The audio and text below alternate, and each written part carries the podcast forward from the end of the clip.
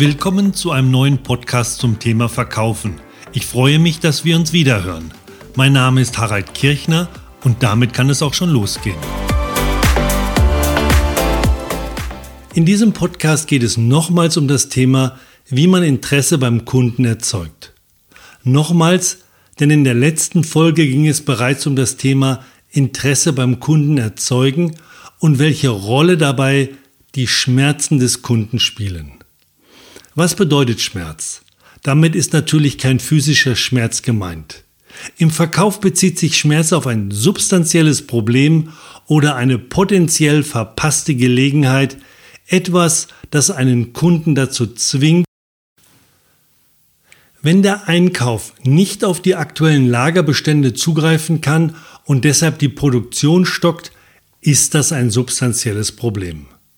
Wenn in der Produktion kein Platz für die Zwischenlagerung von Teilen frei ist und deshalb die Teile von Mitarbeitern hin und her getragen werden müssen, ist das ein Problem.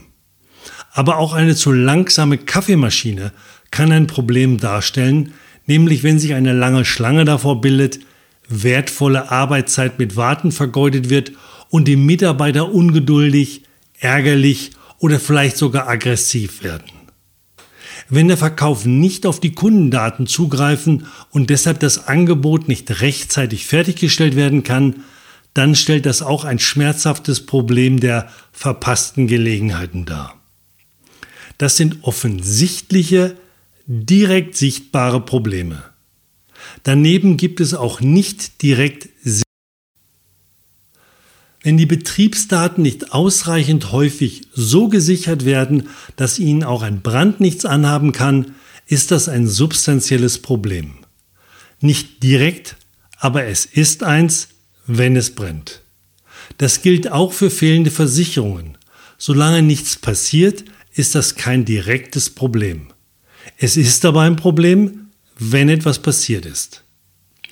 Virenschutzprogramme für Computer gehören auch in diese Kategorie. Warum ist das Identifizieren von Schmerzen, also von Problemen, so wichtig?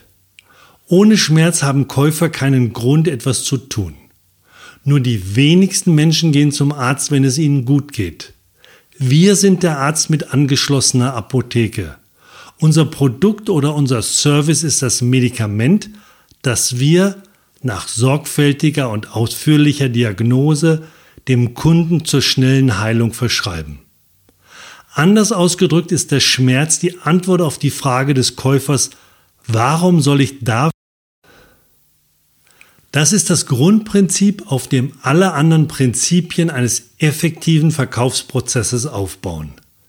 Wenn wir wissen, welches Problem, also welchen Schmerz der Kunde hat, können wir unser Produkt, unseren Service als Heilmittel für das Problem positionieren.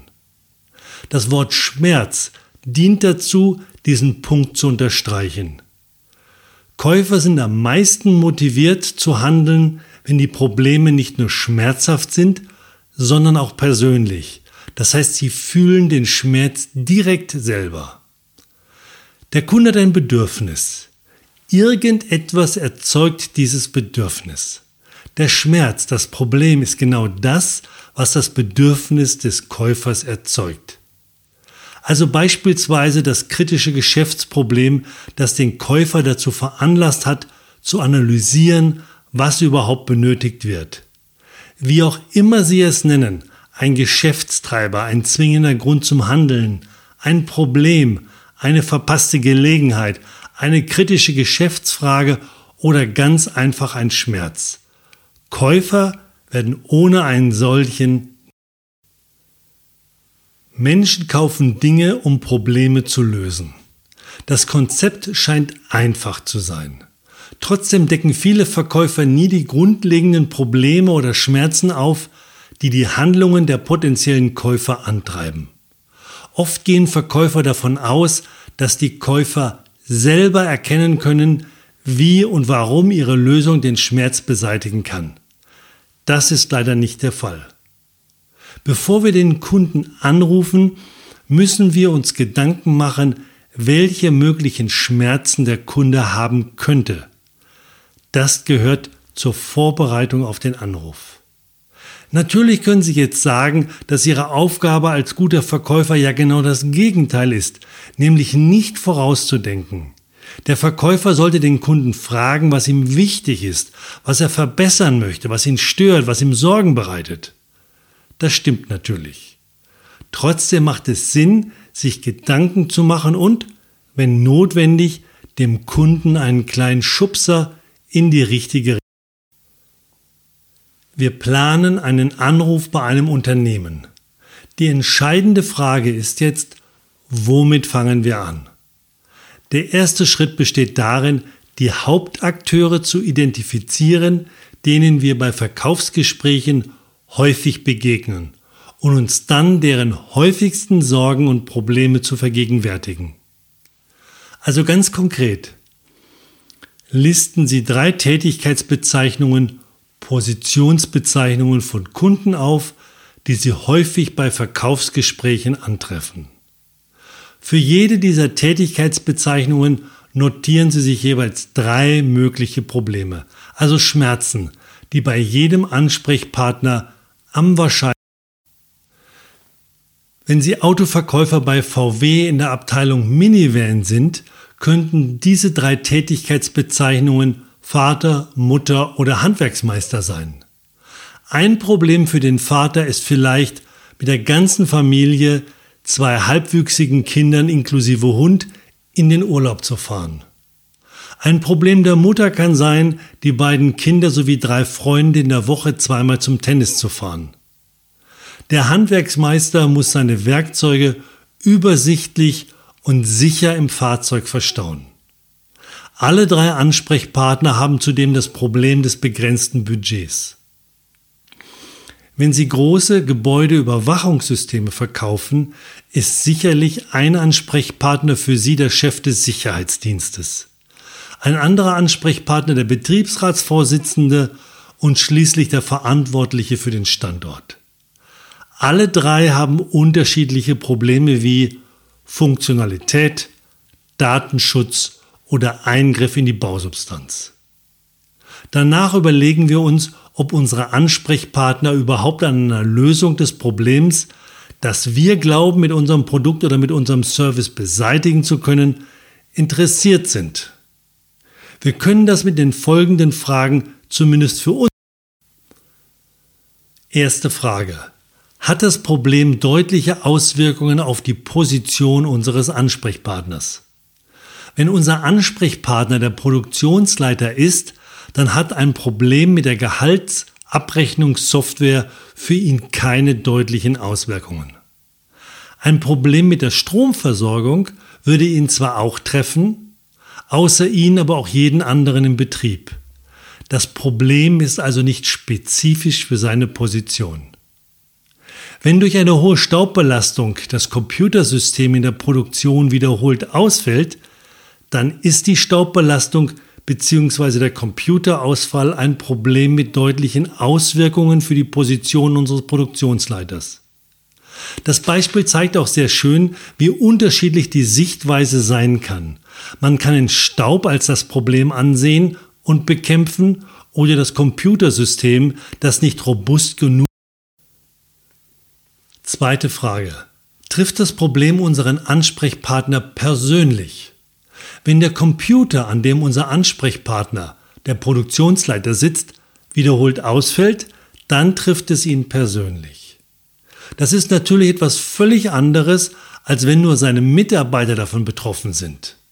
Denn dann könnte er leicht sagen, ihr seid doch selber schuld, holt euch doch einmal in der Woche einen Staubsauger und reinigt den Rechner, dann passiert das auch nicht. Dritte Frage. Hat das Problem Auswirkungen auf etwas, an dem unser Ansprechpartner gemessen wird? Wenn unser Ansprechpartner daran gemessen wird, wie viel Ausschuss produziert wird und das, Produ das Problem den Ausschuss erhöht, dann gibt es einen Zusammenhang zwischen Problem und Performance unseres Ansprechpartners. Wenn unser Ansprechpartner für die Arbeitssicherheit verantwortlich ist und das Problem Unfälle verursacht, dann wird unser Ansprechpartner an dem Problem gemessen, beziehungsweise Vierte Frage. ist unser Ansprechpartner motiviert, das Problem zu beseitigen. Das klingt trivial, ist es aber nicht. Es kann ja sein, dass unser Ansprechpartner demnächst versetzt wird und er sagt, soll sich doch mein Nachfolger darum kümmern.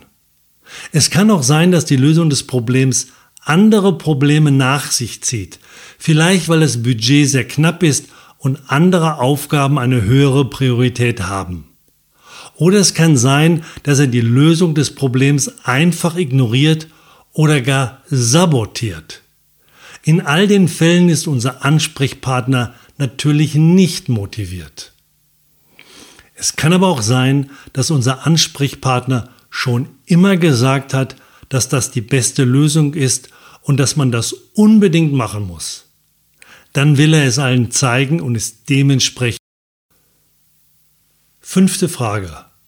Wird unser Ansprechpartner für die Lösung des Problems direkt belohnt?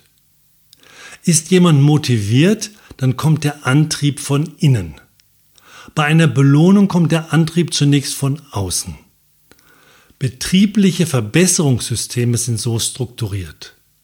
Belohnung und Motivation schließen sich nicht gegenseitig aus, können sich sogar gegenseitig verstärken. Ein Beispiel. Unser Ansprechpartner ist für die Wartung einer Maschine zuständig. Dabei muss das Hydrauliköl ausgetauscht werden. Weil das Öl sehr viskos ist, dauert das einen ganzen Tag. Unser Ansprechpartner hat einen Gedankenblitz und ihm gelingt es, mit der Unterstützung unseres Produktes den Austausch viel schneller durchzuführen.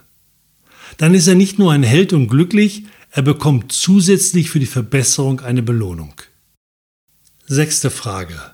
Ist das Problem etwas, für dessen Lösung unser Ansprechpartner von seinen Kollegen Anerkennung bekommt?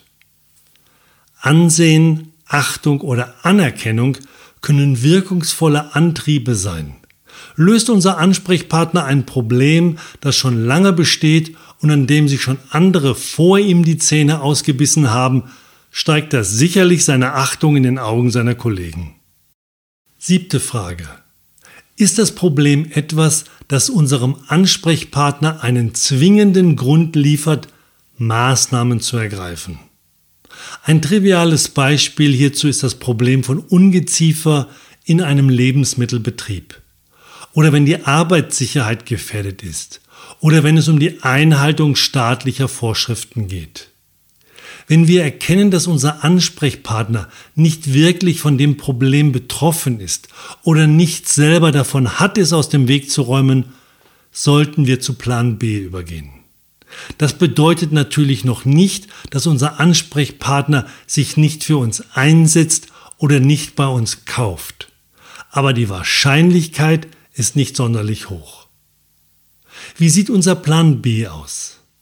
Bei Plan B finden wir heraus, wer wirklich von dem Problem direkt betroffen ist und von unserem Produkt zur Beseitigung des Problems profitieren kann. Wir können das gemeinsam mit unserem Ansprechpartner machen und ihn dann auch noch bitten, den Kontakt herzustellen, sofern wir den neuen Ansprechpartner nicht sowieso schon kennen. Mein Verkaufstipp für diesen Podcast lautet daher, bereiten wir uns auf unser Verkaufsgespräch vor. Mit wem sprechen wir? Was für Probleme, welche Schmerzen hat unser Ansprechpartner und ist er selber an einer Lösung interessiert? Ansonsten finden wir heraus, wer an einer Lösung interessiert sein könnte und den kontaktieren wir dann. Das war ein neuer Podcast zum Thema Verkaufen. Ich wünsche Ihnen weiterhin gute und erfolgreiche Verkaufsgespräche. Mehr über unsere Trainings erfahren Sie unter smart-fox-training.de. Mein Name ist Harald Kirchner und wir hören uns.